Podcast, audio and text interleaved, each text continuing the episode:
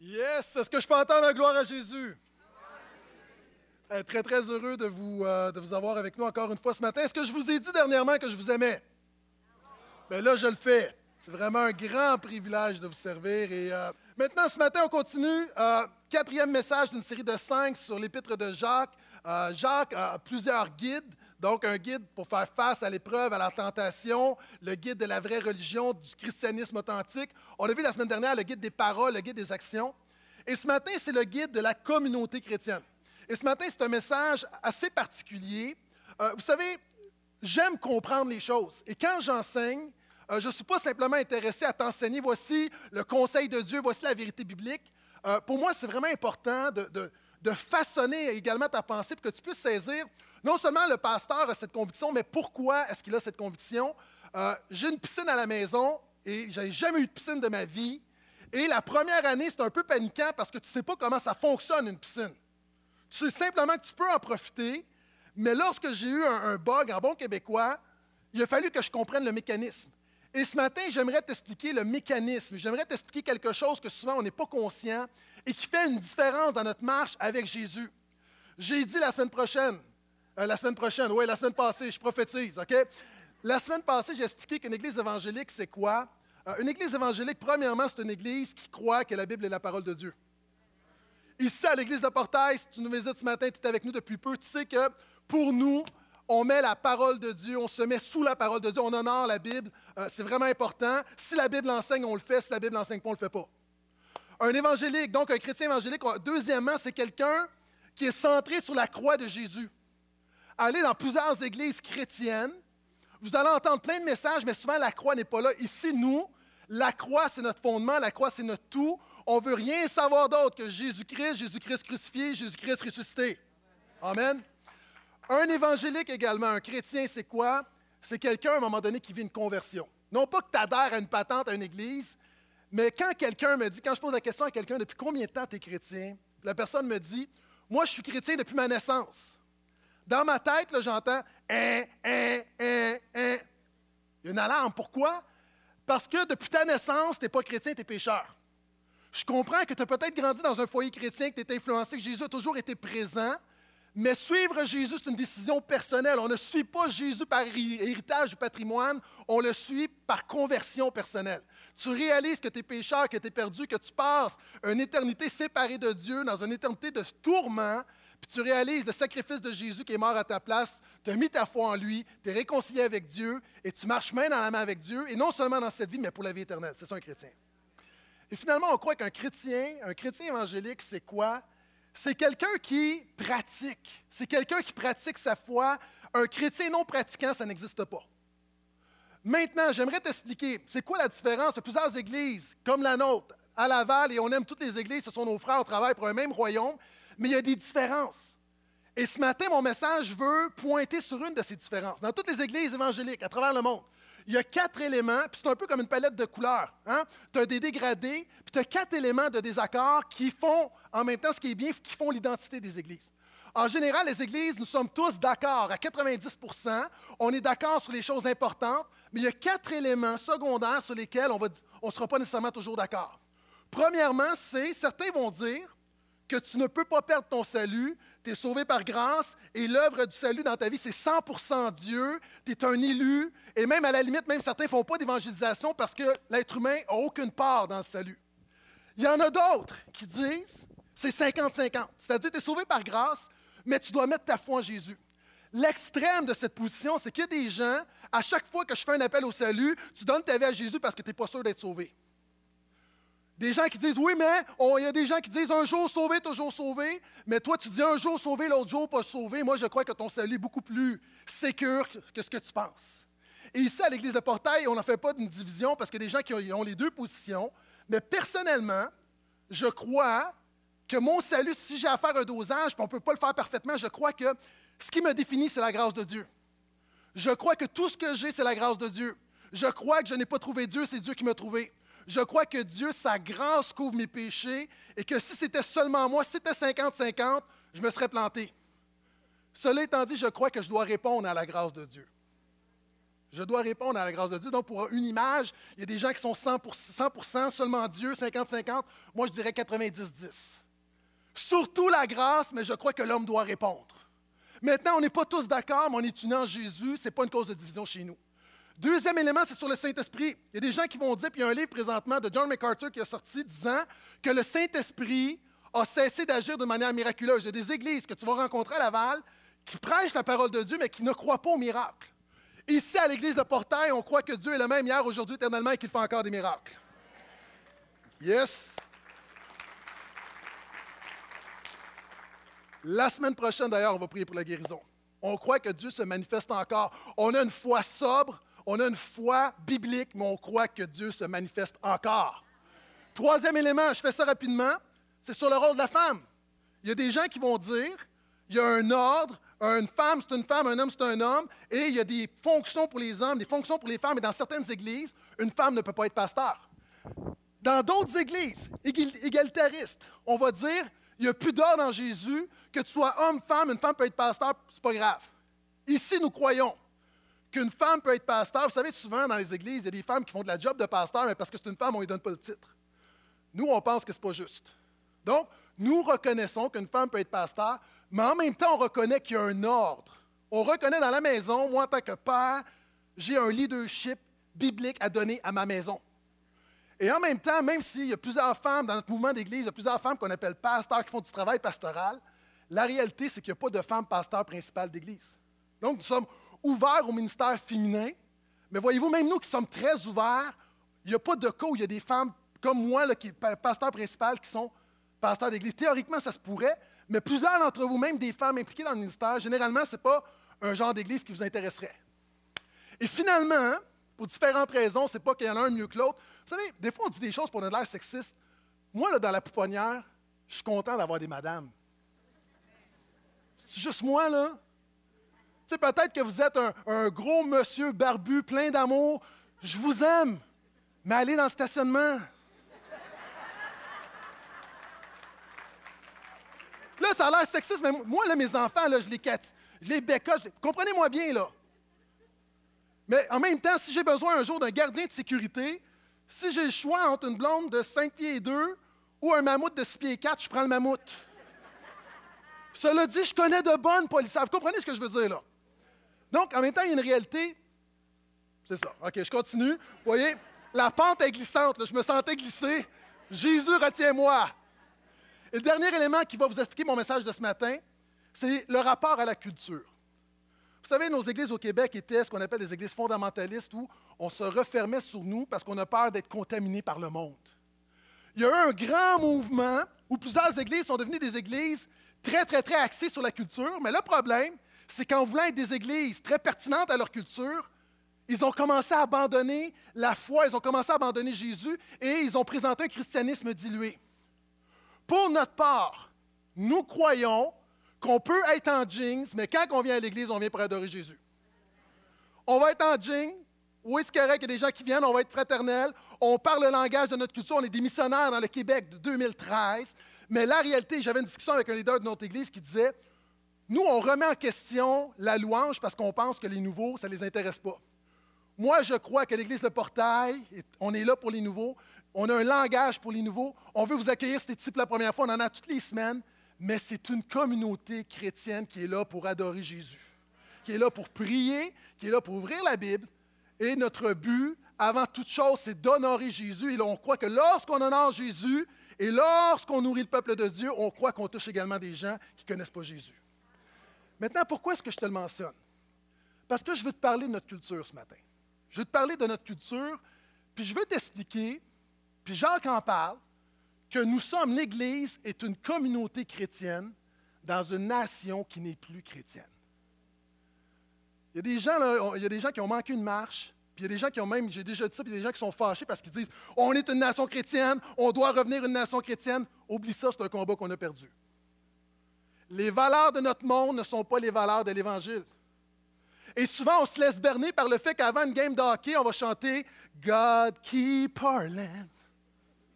Glorious and free. Hallelujah. Jacques dit que si la foi n'a pas d'œuvre, elle est morte. Et ça, c'est mort. La devise du Canada, c'est d'un océan à l'autre. C'est une citation d'un psaume 72. C'est un pasteur presbytérien qui a donné cette devise au Canada. Mais on a beau dire d'un océan à l'autre, on n'honore plus Jésus au Canada ni au Québec. Quand tu lis la Constitution du Canada, j'ai fait ça cette nuit, j'avais du temps, dans le préambule, ça dit que le Canada est fondé sur la primauté de Dieu. Maintenant, ce n'est que du blabla. Depuis 25 ans, il y a eu un renversement. Et le danger, ce n'est pas parce qu'à un moment donné, il y avait des valeurs judéo-chrétiennes que notre nation était chrétienne. il faut distinguer entre la chrétienté, avoir des valeurs chrétiennes, et le véritable christianisme de Jésus. Il y a des gens ici, les plus vieux d'entre nous. Tu viens d'une époque où les valeurs de la culture, c'était quasiment les valeurs de l'Église. Hein, il n'y a pas si longtemps, les magasins étaient fermés le dimanche. C'était le jour du Seigneur. Les gens, beaucoup de gens allaient à l'Église. Il y a des gens, tu viens d'une époque où le divorce n'existait à peu près pas. Tu viens d'une époque où tu honorais tes parents. D'ailleurs, plusieurs d'entre vous, vous vous voyez vos parents. Maman, vous, voudriez-vous me donner un petit peu plus de légumes? Moi, si mes enfants me disent vous, j'ai un arrêt cardiaque, c'est comme wow! Donc, c'était très, très fort. Vous venez d'une époque, et les plus vieux d'entre nous, vous venez d'une époque où l'honnêteté, c'était quelque chose. Vous avez brassé des affaires, tu as fait des contrats simplement par une poignée de main, sans rien signer. Pourquoi? Parce que tu viens d'un monde où une poignée de main, c'était plus fort qu'une signature. Est-ce que vous êtes là? C'était un monde judéo-chrétien, des valeurs judéo-chrétiennes. Je veux juste vous aviser, là, Fais pas ça aujourd'hui. Le monde a changé. Puis même, même c'est depuis les milieux des années 70, puis tu vas voir, j'arrive avec l'Évangile, je veux juste que tu comprennes notre monde. Il y a eu un renversement. Avant, on était l'Église des croyants, on était dans le rapide de la culture, c'était du même sens. Maintenant, là, on est à contre-courant, puis il faut ramer, parce que si on ne rame pas, les valeurs de notre culture vont nous emporter. Et l'Église sert à ça. Je me souviens d'avoir traversé des rapides et on nous avait dit, on était à peu près une quinzaine, tenez-vous par la main, c'est la seule manière de ne pas être entraîné par les flots. Un des rôles de l'Église, c'est de pouvoir se tenir dans l'Évangile de Jésus et de faire face au courant de cette culture qui nous présente des valeurs qui sont complètement contraires à l'Évangile. Et ça, ça s'appelle le postmodernisme. Et le premier point, c'est que tu puisses comprendre que l'Église est une communauté chrétienne au sein d'une nation non chrétienne. Et il y a des gens, et moi je suis tanné d'entendre parler de réveil, puis j'ai déjà prêché, prêché le réveil, le réveil, le réveil. Et le problème, là, il y a tellement de gens qui attendent le réveil. Arrêtons d'attendre le réveil et faisons notre job. Parce que c'est pas vrai, comme les choses vont, là, le Québec ne deviendra pas chrétien. Là. Puis quand je dis un Québec chrétien, je ne parle pas d'une croix, je ne parle pas de loi, je parle des vies transformées. C'est Mark Driscoll qui dit, puis on paraphrase, le but n'est pas de, réclamer le Québec, le but c'est de toucher les Québécois. Ce que la politique ne peut pas faire, ce que le communautaire ne peut pas faire, ce que les médias ne peuvent pas faire, la seule chose qui peut changer une vie, c'est l'Évangile de Jésus. Est-ce que je peux entendre un vrai Amen à ça? Maintenant, on va dans la parole de Dieu. Cela étant dit, chapitre 3, le verset 13 à 18, on reprend où on a laissé.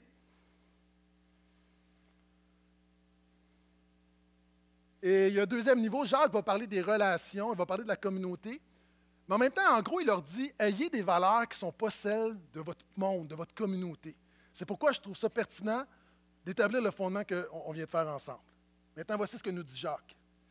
Qui est sage et intelligent parmi vous que celui-là montre ses œuvres par sa belle conduite, avec douceur et sagesse. Mais si vous avez un cœur, si vous avez au cœur une passion jalouse et amère ou une ambition personnelle, en passant ici, passion jalouse, là, c'est qu'il y a un mot grec, il y a un mot grec dans l'original, le Nouveau Testament a été écrit en grec, ça peut être soit le zèle ou soit la jalousie, tout dépendant du contexte. Donc, il y a une énergie qui est là, qui est neutre, et tout dépendant de ce que tu fais avec. Donc, c'est pourquoi ici on dit passion jalouse pour voir, ça peut aller d'un côté ou de l'autre. Donc, il dit, si vous avez une jalousie, si vous êtes dans l'amertume, si vous avez de l'ambition personnelle, n'en soyez pas fiers et ne mentez pas contre la vérité. Cette sagesse-là n'est pas celle qui descend d'en haut, elle est terrestre, animale, démoniaque. En effet, là où il y a jalousie, ambition personnelle, il y a du désordre et toutes sortes de pratiques mauvaises. La sagesse d'en haut, elle, est d'abord pure, ensuite pacifique, conciliante, raisonnable, pleine de compassion et de bons fruits, sans parti pris, sans hypocrisie. Or, le fruit de la justice est semé dans la paix par les artisans de paix. OK, quand tu connais un peu le contexte, Jacques confronte les valeurs de sa culture. Dans la culture grecque dominante, l'humilité, la douceur sont considérés comme étant des défauts. Et les chrétiens arrivent dans l'Église, ils arrivent de cette culture-là, ils arrivent, ils sont dans leur monde, et ils arrivent avec les mêmes standards, les mêmes valeurs. Et Jacques est en train de leur dire, mes amis, si vous êtes vraiment des chrétiens, si vraiment l'Esprit de Jésus est en vous, vous devez changer votre manière d'agir. Et on est dans une époque où la valeur principale, savez-vous quelle est la valeur principale au Québec présentement? La plus grande des valeurs, c'est la tolérance. D'ailleurs, dès que tu es un chrétien moindrement convaincu, on va te taxer d'intolérance. Tu ne peux pas proclamer quelque chose, tu ne peux pas proclamer une vérité, tu ne peux pas être convaincu de quelque chose, parce qu'encore une fois, on va te dire que tu es intolérant. Puis ça, c'est le pire. La pire chose au Québec, la pire chose dans notre culture, c'est de se faire taxer d'intolérance. Et Jacques, ici, attaque sa culture. Et quand je dis attaque, c'est-à-dire, il confronte sa culture une culture où tout le monde dit que chacun adore ses dieux, puis c'est correct. Puis un des, problèmes, un des premiers problèmes du christianisme, c'est qu'il était dans un monde où tout le monde adorait ses dieux, puis on ne croyait pas qu'il y avait une vérité. Et là, tu arrives, tu une gang qui dit En passant, là, tout le monde croit que vous avez votre vérité, mais nous, on sert un sauveur et un Seigneur qui s'appelle Jésus et qui dit Je suis le chemin, la vérité et la vie. On sert quelqu'un qui dit Nul ne peut être sauvé que par moi on sert quelqu'un qui dit que personne ne va vers Dieu sauf par moi. Wow! On a, on a un message qui est non seulement une vérité, qui est la seule vérité. Et même à l'époque de Jacques, c'est un message qui dérangeait. Et aujourd'hui, le message change. Et savez-vous, il y a un changement au niveau de la définition de la tolérance. Pendant des années, la tolérance, regardez dans le Larousse, regardez dans le Robert, regardez sur Wikipédia, la tolérance était l'acceptation de l'existence de différents points de vue. On était d'accord qu'il y avait différents points de vue. On n'est pas d'accord, mais il y a différents points de vue. Aujourd'hui, la définition a changé. Aujourd'hui, ce qu'on dit, c'est que la tolérance, c'est l'acceptation de tous les points de vue. Et mon deuxième point est suivant. La tolérance n'est pas l'approbation des valeurs non bibliques de notre culture. La tolérance n'est pas l'approbation des valeurs non bibliques de notre culture. Il y a eu un déplacement au niveau de la définition. D'ailleurs, on le voit avec le lobby gay, est-ce qu'on peut mettre. Et là, je sais, je suis sur une pente glissante, mais on va se mouiller un petit peu. Si vous faites une recherche sur Google, vous allez voir l'ensemble des, des, articles sur la tolérance, c'est très présent au Québec. Maintenant, on peut mettre l'autre diapo, s'il vous plaît. Homophobie, de la tolérance à l'acceptation. Québec lance une nouvelle campagne publicitaire de sensibilisation. Présentement, et c'est vrai pour le lobby gay, c'est vrai pour n'importe quoi, aujourd'hui, être tolérant au Québec, c'est tout accepter, tout est égal. C'est ta vérité, c'est ta moralité, ça te regarde, et il n'y a pas une morale, il n'y a pas une vérité. Maintenant, quels sont ceux qui croient que Jésus n'a jamais enseigné ça? Jésus a enseigné, tu aimeras ton prochain, même si tu n'es pas d'accord avec lui. Jésus a enseigné aux chrétiens, tu vas aimer les musulmans même si tu n'es pas d'accord avec. Moi, j'ai étudié le Coran. J'ai étudié le Coran. Il y a des choses sur Jésus qui sont totalement incroyables, des choses qui sont hors contexte, qui sont fausses. Des erreurs factuelles dans le Coran. Il y a souvent un appel à la violence. Puis il y a une réalité dans le Coran, là, je l'ai lu, mais en même temps, j'aime les musulmans. Ce n'est pas tous les musulmans qui adhèrent à ça. Mais la Bible dit d'aimer les gens autour de toi, mais ça ne veut pas dire que je suis d'accord ça ne veut pas dire que je suis obligé de dire, ben Mahomet, puis toi, tu Mahomet, moi, c'est Jésus. Non, parce que Mahomet n'était pas parfait. Mahomet n'est mort pour personne, puis Mahomet n'est pas ressuscité. Et c'est vrai pour Bouddha, alors que Bouddha, dans le bouddhisme, s'est retiré pour avoir une révélation. Jésus, qui était Dieu, s'est pas retiré, s'est mis les deux mains dedans pour nous sauver. Donc, ce n'est pas tout pareil. Ça, on pouvait le dire avant, maintenant, on ne peut plus le dire. Donc, la tolérance n'est pas l'approbation des valeurs non bibliques de notre culture. Moi, je crois, pour revenir un peu sur le lobby gay, je sais que c'est toujours un sujet sensible. La preuve, c'est que maintenant, dans les églises, on ne veut plus en parler, puis c'est toujours délicat. Moi, je crois, je suis d'accord avec les campagnes contre l'intimidation. Je suis d'accord que si tu es un homosexuel, tu ne peux pas être discriminé au travail, tu dois être respecté. Tu sais, Voltaire a dit la chose suivante c'est un athée. Puis il a dit Je ne suis pas d'accord avec ce que vous dites, mais je me battrai jusqu'au bout pour que vous ayez le droit de dire. Moi, je suis d'accord avec ça. Moi, là, je suis d'accord qu'un couple homosexuel qui a passé sa vie ensemble, lorsque, ça fait 50 ans, il y en a un qui meurt, l'autre aucun droit, je pense qu'il doit avoir un droit. Par exemple, je ne suis pas d'accord qu'on appelle ça un mariage. Parce que pour moi, un mariage, c'est un homme, une femme sous le regard de Dieu. Voyez-vous? je suis très gracieux, je suis respectueux, mais prenez ce clip-là, envoyez-le dans les médias. Là, on va dire, ça y est, un pasteur prêche la haine et l'intolérance à Laval. Maintenant, la réalité, on est, je suis pas d'accord. Je suis pas d'accord de dire que. Vous savez, devant moi, là, pour juste terminer avec l'homosexualité, j'en ai déjà parlé en détail, ce n'est pas, mon, pas mon message ce matin. Là. Si, selon les stats, j'ai 50 personnes qui luttent avec l'homosexualité devant moi ce matin. Fait que je ne fais pas comme si ça n'existe pas, puis c'est un défi réel, il y a des racines profondes, je ne veux pas le banaliser, dire juste comme repens-toi. C'est pas ça que je dis. Cela étant dit, dans le monde dans lequel on vit, je crois encore que l'idéal, c'est un homme et une femme mariés. Cela étant dit, des gens vont dire Oui, mais tu cibles l'homosexualité. En passant, les chrétiens, là, souvent, vous ciblez l'homosexualité, mais c'est pas pire que toi qui couches avec ta blonde en dehors des liens du mariage. C'est pas pire que toi qui regardes la pornographie en revenant de l'Église. Encore on s'entend, c'est pas pire. Souvent, on fait une gradation. Il y a l'idéal biblique, puis tout ce qui est à l'extérieur de l'idéal biblique.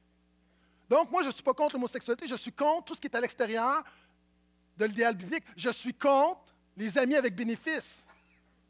Je suis contre tout ce qui dépasse ça. Je suis contre notre culture matérialiste, je suis contre notre culture individualiste, notre culture hédoniste. Mais je peux le dire encore une fois, sans aucune haine, mais au Québec, j'ai plus le droit de le dire. J'ai plus le droit de le dire. Et Jacques dit Qui est sage et intelligent parmi vous? En fait, sage et intelligent, c'est quelque chose qui vient de Daniel. Daniel, qui est un prophète, dans un homme, dans une culture étrangère, dans un autre royaume, et il a la pensée de Dieu. Est-ce que les chrétiens, ce que les gens ont besoin, même toi peut-être qui nous visites, ce que nous avons besoin au Québec en 2013, c'est d'avoir la pensée de Dieu au sein d'une culture non chrétienne? D'ailleurs, la Bible dit dans Romains 12 que la première étape, quand tu donnes ta vie à Jésus, il y a le la transformation, le renouvellement de notre intelligence. Le problème, c'est qu'il y a trop de chrétiens qui pensent comme notre culture et pas assez comme Jésus. Et c'est pourquoi Jacques dit, sage et intelligent, vous avez besoin d'avoir la pensée de Dieu. Vous savez, ce n'est pas le fun pour quiconque de toujours être minoritaire. Les chrétiens, là, avec vos convictions, vous êtes minoritaires. C'est jamais le fun d'être dans la, dans la minorité. Moi, à la maison, j'aime de la musique que seulement moi aime. Et là, quand je mets mon CD, je me fais juger. Ah, du country encore, papa. Hein? Et là, je suis comme, j'ose plus parce que je veux mettre de la musique, mais là, personne n'aime être minoritaire. Puis je veux juste. OK? Puis souvent, moi, je m'adresse à tout le monde, aux chrétiens, non chrétiens, là, mais cette capsule-là pour les chrétiens, là, arrête de penser que tu vas être majoritaire un, jour. Si tu penses d'être majoritaire, là, je pense que tu n'as pas compris l'évangile de Jésus. La réalité, l'évangile de Jésus va toujours déranger dans plein de sujets, que ce soit la manière que tu gères ton argent, que ce soit dans tes passions, dans tes désirs. Et Jacques parle de cette pensée-là puis il dit également, ayez une conduite. Donc, oui, prêchez la vérité, mais en même temps, regardez ce qu'il dit. Le problème, c'est qu'il y a des chrétiens, savez-vous, il y a des gens qui disent que les chrétiens sont intolérants, puis des fois, ils ont raison, parce a des chrétiens, là, c'est des drôles de moineaux. Non, non, tu fais, honte à l'Église, tu fais honte à Jésus, la manière dont tu te comportes. Tu arrives avec vérité, mais regarde ce que Jacques dit. Soyez purs, pacifiques, conciliants, raisonnables, pleins de compassion, de bons fruits, sans parti pris, sans hypocrisie. Or, le fruit de la justice est semé dans, la paix par les artisans de paix. Et Jacques, dans ce monde-là, va dire, malgré tout, vous mentez à la vérité, va dire, il y a une vérité. Vous savez, le problème des chrétiens, c'est qu'on est dans un monde qui est tellement contre les valeurs de l'Évangile qu'on est tenté d'enlever des choses dans nos Bibles. Pourquoi? Pour que le message passe mieux. Ça fait penser à Jefferson, ancien président des États-Unis, qui on a sa Bible, qui lui, littéralement, découpait les portions de la Bible qui ne font pas son affaire. La réalité, là, il y, a des, prédicateurs qui sont, des pasteurs qui sont hyper populaires, je ne les nommerai pas par amour, qui sont super populaires. Vous écoutez leur message, ils ne vont jamais parler d'enfer, jamais de péché, jamais de croix de Jésus. Juste Dieu veut te donner succès, Dieu veut te donner de l'argent, prospérité, yeah, yeah, yeah, yeah. C'est exactement la même chose. Puis il y a des gens ici, là, dans ton milieu, puis même dans ta vie personnelle, tu prends ce qui fait ton affaire. Maintenant, Jacques dit, ce n'est pas une vérité, c'est la vérité. Puis on est dans un monde où on dit, écoutez-moi bien, on déclare la vérité absolue, qu'il n'y a plus de vérité absolue. Eh, hello? OK, je ne suis pas tellement intelligent, mais ça me semble illogique. On dit, voici la vérité, il n'y a pas de vérité. Bien, s'il n'y a pas de vérité, tu n'as peut-être pas raison. Hello? On est dans un monde où on dit que le seul péché qui existe, c'est de dire que le péché existe. Maintenant, ce que notre monde a besoin, ce n'est pas d'un évangile dilué, c'est la puissance de la croix de Jésus. Et Jacques veut les ramener en disant Ne diluez pas votre message. Et je fais juste, je t'avais déterminé ce point-là. Il y a un livre qui va sortir bientôt sur un, focus group au travers des États-Unis sur qu'est-ce que vous pensez des chrétiens. Et présentement, je vous dis, il y a quelque chose qui s'en vient dans notre culture envers les chrétiens. Les chrétiens vont devoir rentrer dans le placard. Parce que quand vous écoutez les gens, on dit que les chrétiens se font laver le cerveau, qu'ils ne sont pas brillants, ne sont pas intelligents, sont intolérants. Il y a une vague qui s'en vient là. Maintenant, la réalité, c'est que nous devons rester fidèles au message de Jésus. On doit aimer notre communauté, on doit être notre monde, mais si on commence à diluer le message de Jésus, moi, ce n'est pas un message dilué, c'est la pleine puissance de Jésus qui m'a sauvé, qui m'a transformé. C'est ça que le Québec a besoin, avec amour. Et Jacques parle de cette vérité-là, et regardez ce qu'il va dire. OK? Il va dire cette sagesse-là. Ils sont dans une culture où la sagesse est très valorisée, puis il parle des croyances, parle des valeurs de la culture. Puis là, l'Église a adopté ça, puis il délaisse l'évangile de Jésus, puis il dit Ça, vos valeurs et vos croyances ne sont pas de Dieu, elles sont terrestres, elles sont humaines, elles sont même démoniaques. Wow! Ça, un pasteur prêche aujourd'hui, là, il se fait ramasser. Savez-vous, c'est quoi la, grande vague philosophique de notre monde? C'est qu'on veut tout fusionner en un grand tout. ça, ça vient des religions primitives. Hein? Ils ont fait, on ne fait plus de distinction entre le créateur et la créature. Où on dit aux gens dans le Nouvel Âge, tu es Dieu, tu as la puissance cosmique, le chi. Ouh! La réalité, tu n'es pas Dieu, tu n'es pas spécial, tu es pécheur, tu es perdu, puis tu as besoin d'un sauveur. Ce n'est pas un message populaire. Mais si tu veux un message populaire, écoute, tout le monde en parle, viens pas à l'Église.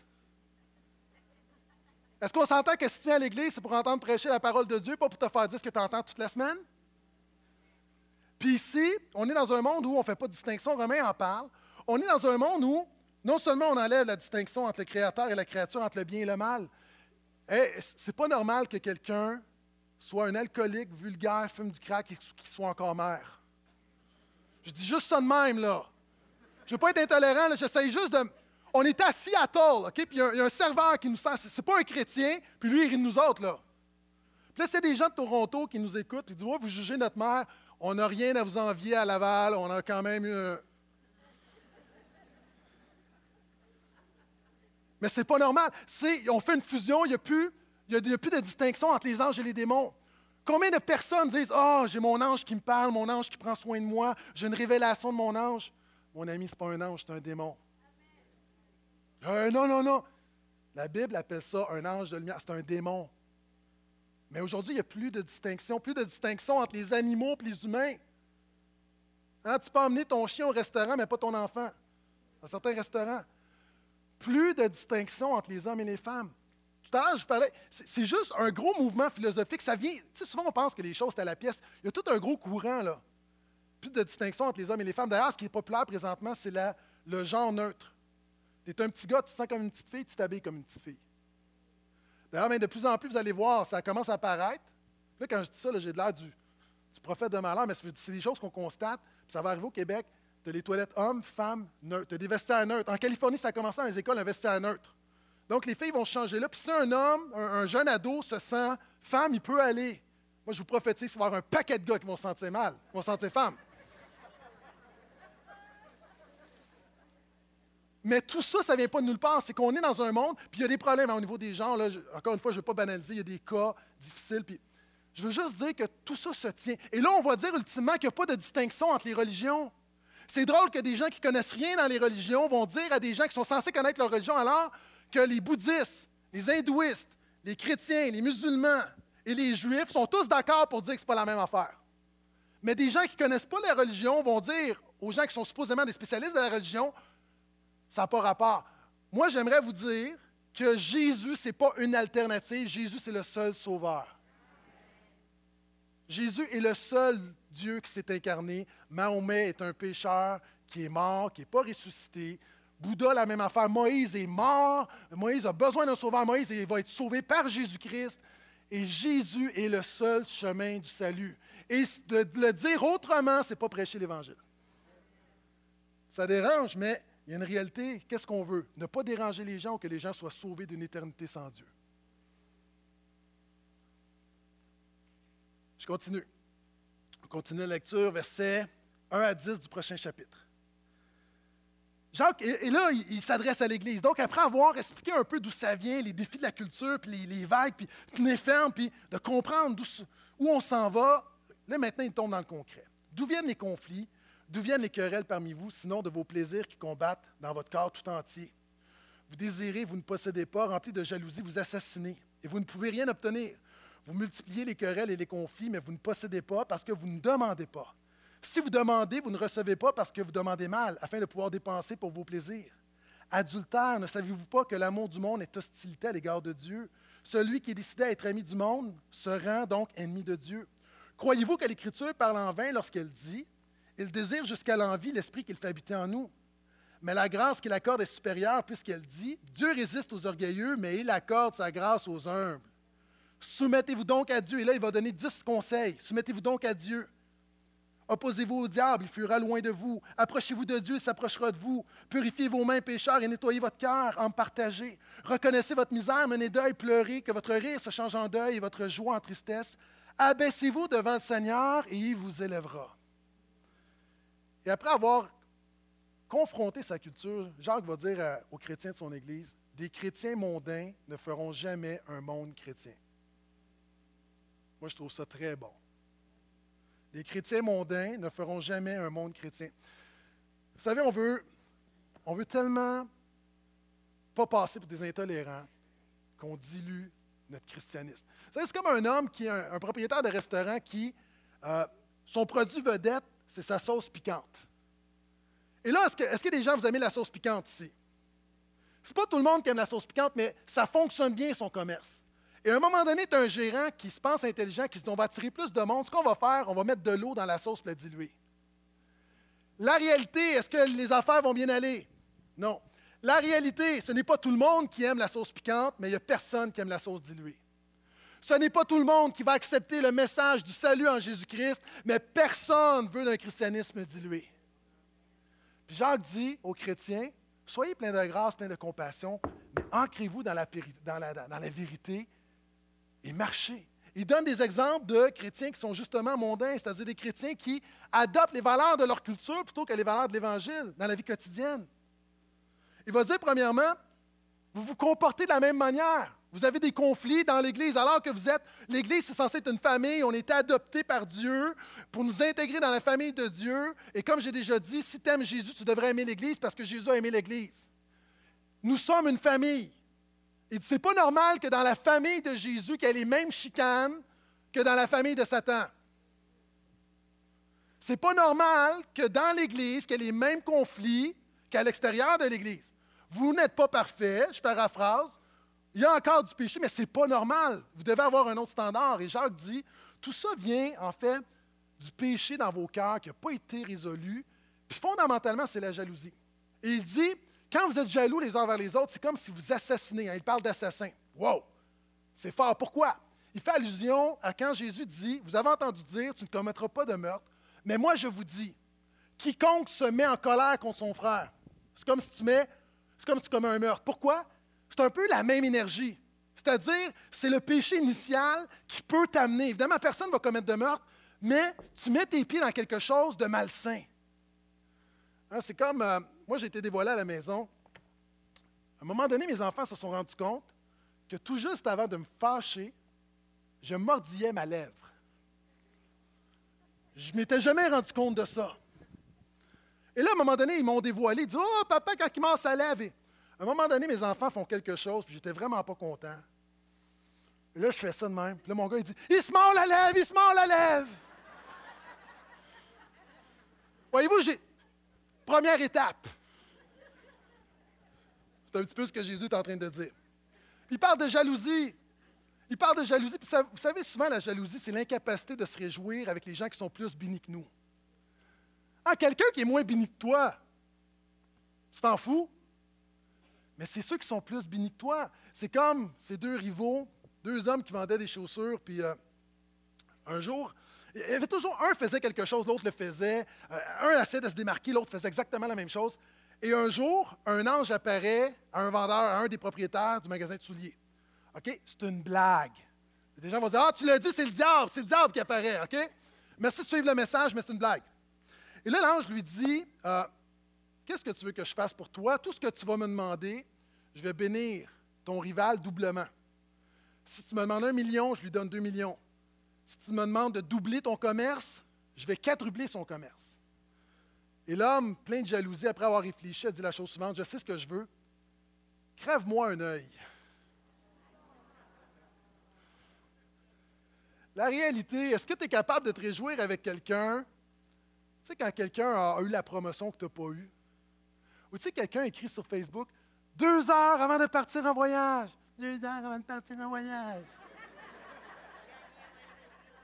Et là, tu likes. Tu likes, mais.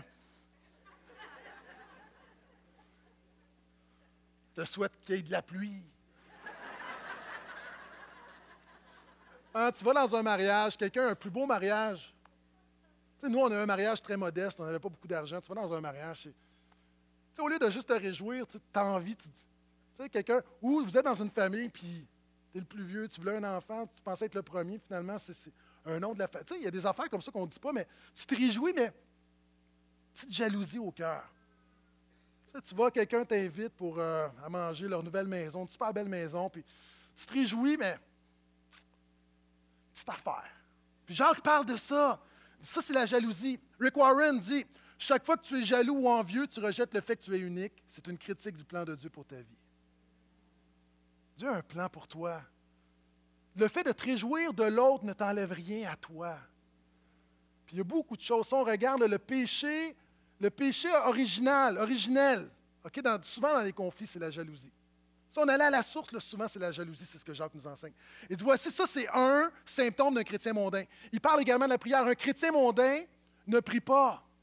J'ai un exemple dans les petits groupes.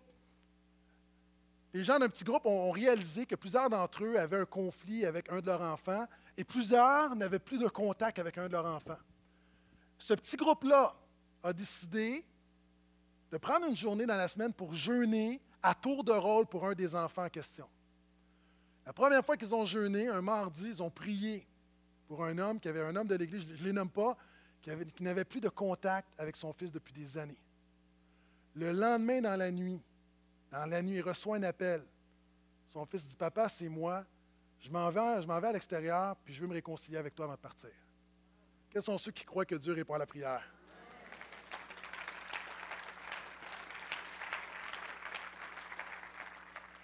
Cet homme-là aurait pu assassiner, cet homme-là aurait pu attaquer, aurait pu se plaindre au petit groupe de dire voici la situation, mais au lieu de faire ça, il s'est confié en Dieu.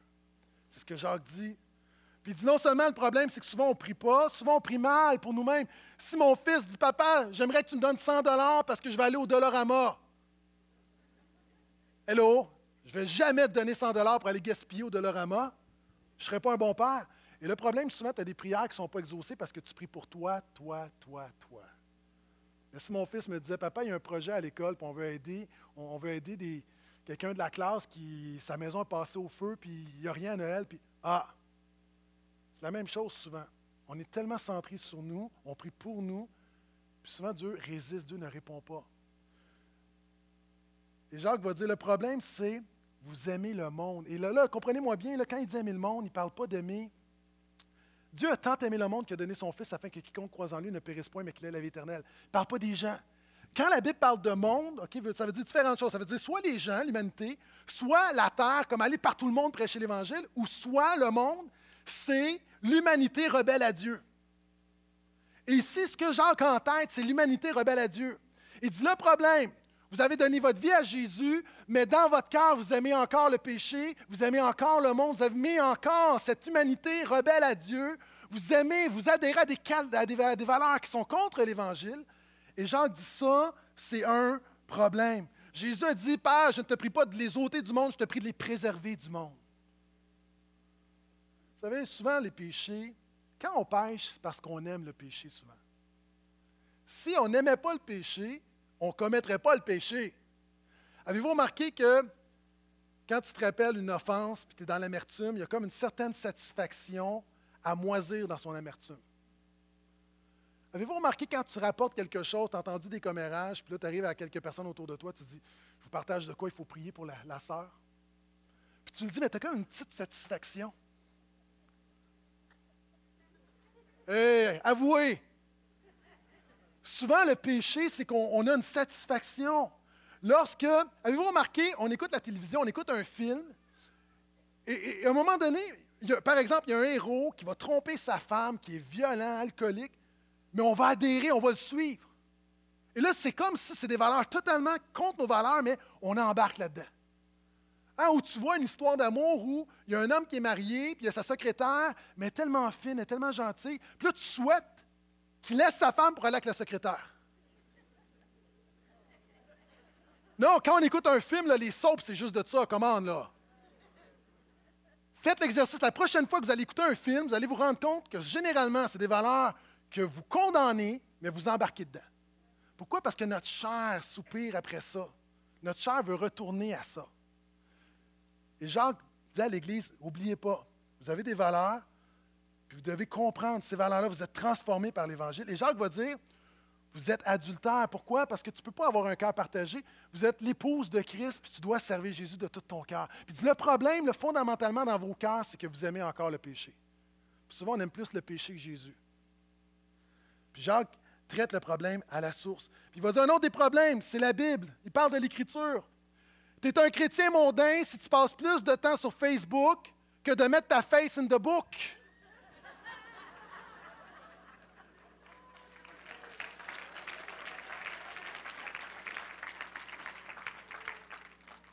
C'est pas de moi.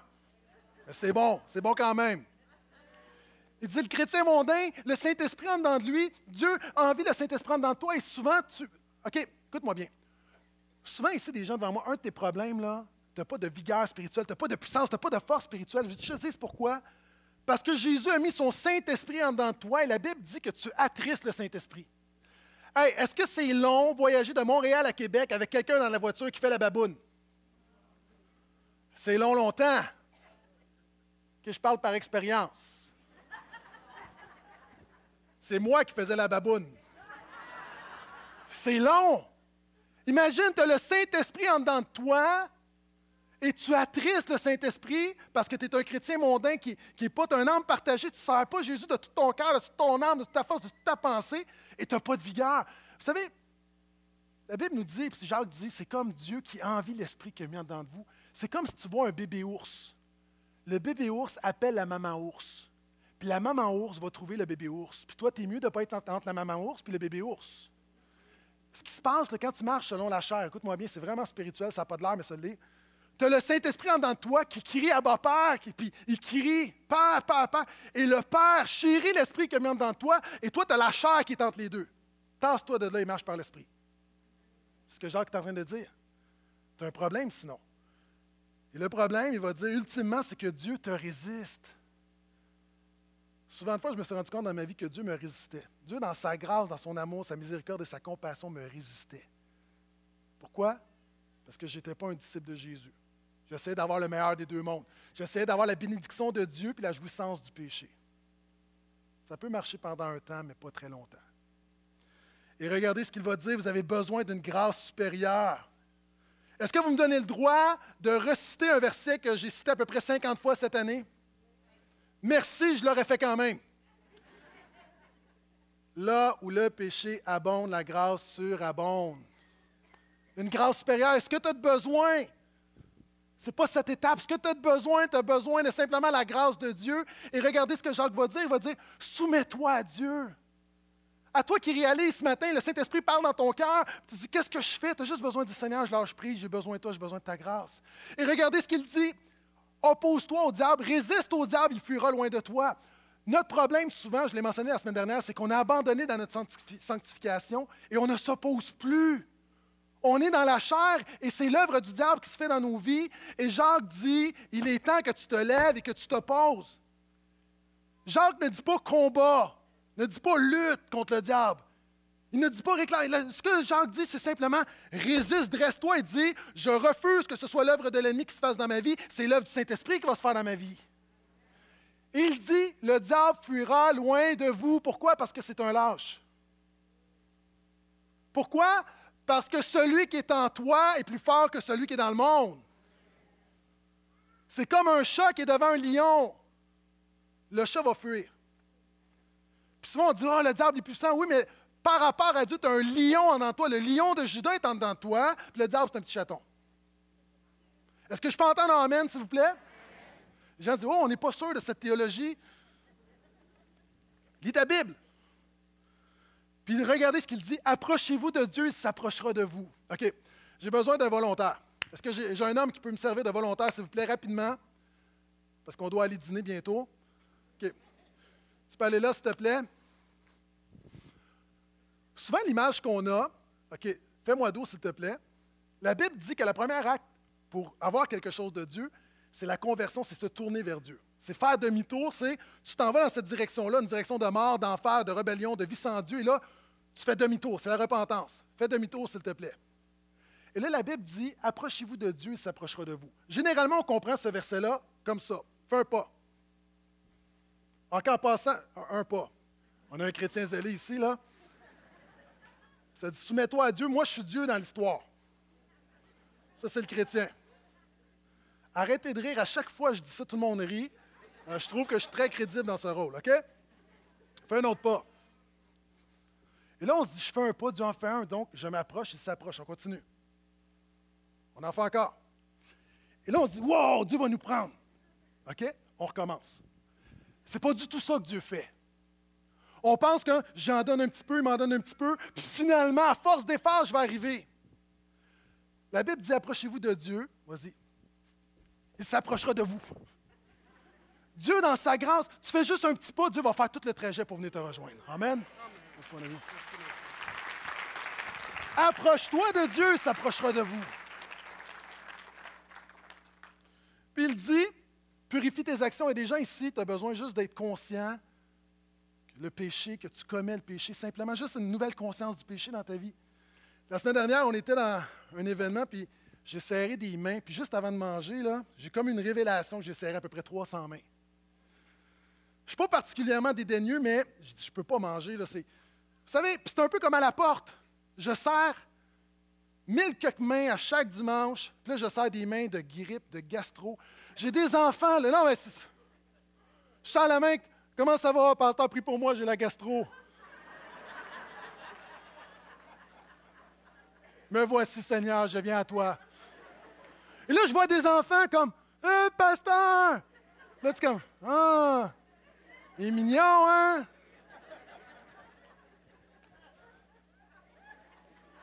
J'ai toutes sortes de choses sur mes mains. Et quand je monte dans mon bureau, je vous dis, je suis comme ça. Pourquoi, si je mets mes mains dans mon visage, je meurs instantanément? Purelle. Je suis conscient, quelque chose que je ne vois pas, mais j'ai une conscience très aiguë des microbes. Ayons une conscience très aiguë de nos péchés. Et venons devant Dieu qui nous purifie, purifie nos mains, nos actions et nos cœurs parce que ça part de l'intérieur. N'est pas de dire Seigneur, montre-moi comment agir différemment. C'est Seigneur, viens changer mon cœur. Ézéchiel dit Voici, je paraphrase, le Messie Jésus va venir, il vous donnera un cœur nouveau. Quand tu as un cœur nouveau, tu as des mains nouvelles. Il dit reconnais ta misère, mène deuil, pleure, deuil, tristesse, c'est-à-dire repens-toi. Vous savez, on veut la joie, on veut la bénédiction, mais avant, petit, le chemin vers la bénédiction, c'est la repentance. Il y a des gens, l'heure que je te parle ce matin, le Saint-Esprit frappe à ton cœur, frappe à ton cœur, frappe à ton cœur. Tu as juste besoin de dire Seigneur, je te demande pardon, je me repens, j'ai besoin de ton aide, aide-moi à être un bon croyant. Simplement, c'est ce que Jacques est en train de dire. Puis il dit Abaissez-vous devant le Seigneur, il vous élèvera. Ça, c'est une loi spirituelle. Il y a des lois naturelles. La loi de la gravité, tu lâches quelque chose, ça va tomber à terre. Les lois surnaturelles, c'est souvent c'est l'inverse. Si tu es petit à tes yeux, Dieu va, tu vas être grand aux yeux de Dieu. Si tu t'abaisses, Dieu va t'élever. La Bible dit si tu t'humilies devant le Seigneur, si tu reconnais ton besoin de Jésus, il va t'élever et il va faire de grandes choses avec toi. Amen. Ce matin, j'avais plusieurs autres points. Euh, je ne vais pas les faire. Je vais sauter rapidement. Je vais simplement vous donner les principes pour, dans nos petits groupes, que vous puissiez les appliquer. Quatre, il est possible de dénoncer, de confronter sans juger. Donc, Jacques va parler du jugement. Puis souvent, les jugements, c'est sur les motifs intérieurs. Mais quand il y a des actions concrètes, la Bible nous appelle à juger. Elle nous appelle, par exemple, à ne pas prendre position sur ce qu'on ne sait pas, de ne pas juger les motifs. Cinquièmement, Suivre Jésus, c'est être humble au sein d'une culture présomptueuse. Où il y a le fameux passage où Jacques va dire Avant de faire quelque chose, là, puis de faire des plans, dis-toi Dieu voulant. Puis souvent, on pense que juste en disant la phrase Dieu voulant, on est, comme clairé. Dieu voulant, j'irai en voyage. C'est pas ça que la Bible dit. C'est pas de répéter comme une rengaine Dieu voulant. C'est pas de dire Dieu voulant, c'est voulant Dieu dans tes projets. Comme j'ai souvent dit, ne dis pas Seigneur, bénis ce que je fais, donne-moi la grâce plutôt de faire ce que tu bénis.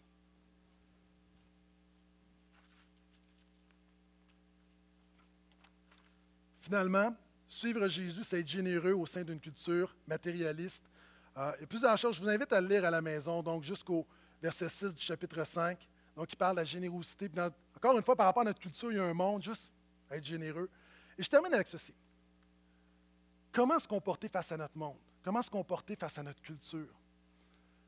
Vous savez, pendant un temps, moi, je pensais qu'il fallait que je me coupe de ma culture, puis j'ai compris que Dieu m'appelait à être missionnaire dans ma culture. De la même manière qu'il y a des gens qui vont en Chine, qui apprennent le chinois, le mandarin, qui vont vivre à la chinoise, on doit comprendre notre culture, on doit comprendre le langage de notre culture, la philosophie de notre culture, si on va être capable d'être pertinent avec le message de Jésus. Et une des choses souvent, c'est que, on le voit avec les arts et les médias, souvent l'Église s'est tenue loin. Mais est-ce que vous savez que des dix premiers films qui ont été faits, premièrement, le cinéma a été inventé par un chrétien, Edison a donné son projet à son Église, puis son Église n'en voulait pas, ils se sont dit non, non, non, ça c'est le diable. Hein? mais des dix premiers films, sept films étaient sur la Bible, Jésus. Dix premiers films. Aujourd'hui, on regarde Hollywood, puis il y a des pasteurs qui condamnent Hollywood, mais est-ce que vous savez, évidemment, il y a des choses d'Hollywood qui sont totalement médiocres, et je dis démoniaques, il y a des films, c'est littéralement démoniaque. Mais moi, je crois que par notre culture, on peut racheter notre culture et on ne doit pas la rejeter. Et ce qu'on voit présentement, quand on était la semaine passée en voyage, on a, on a entendu euh, Barnett, qui est le fondateur, le producteur de Survivor et La Voix, le concept de La Voix, là, The Voice en anglais. Et lui, il a fait avec son épouse une série de Bible l'année dernière. Quels sont ceux que vous avez vus de Bible? Tout le monde, on dit c'est un suicide professionnel. Vous mettez votre carrière en jeu alors que vous êtes au top, vous allez faire quelque chose sur la Bible. Il n'y a personne qui va entendre parler de la Bible en 2012, 2013. Et ça a été un succès incroyable. Et là, ils nous ont annoncé en primeur qu'ils étaient pour sortir cette année un film sur Jésus qui va s'appeler The Son of God. Et super bien fait. Et ce que j'essaie de vous dire, on est dans un monde qui ne veut rien savoir de Jésus, qui n'a pas les valeurs de l'Évangile, mais en même temps, il y a des opportunités qui prennent place. Et j'ai appris cette semaine qu'un film va sortir sur Noé. J'aimerais vous présenter la bande-annonce. Est-ce que vous voulez le voir? Bande-annonce sur Noé, un film, c'est en anglais qui va sortir très bientôt, sur, qui clôture ce message sur racheter notre culture, notre culture et être un témoin de Jésus dans notre culture.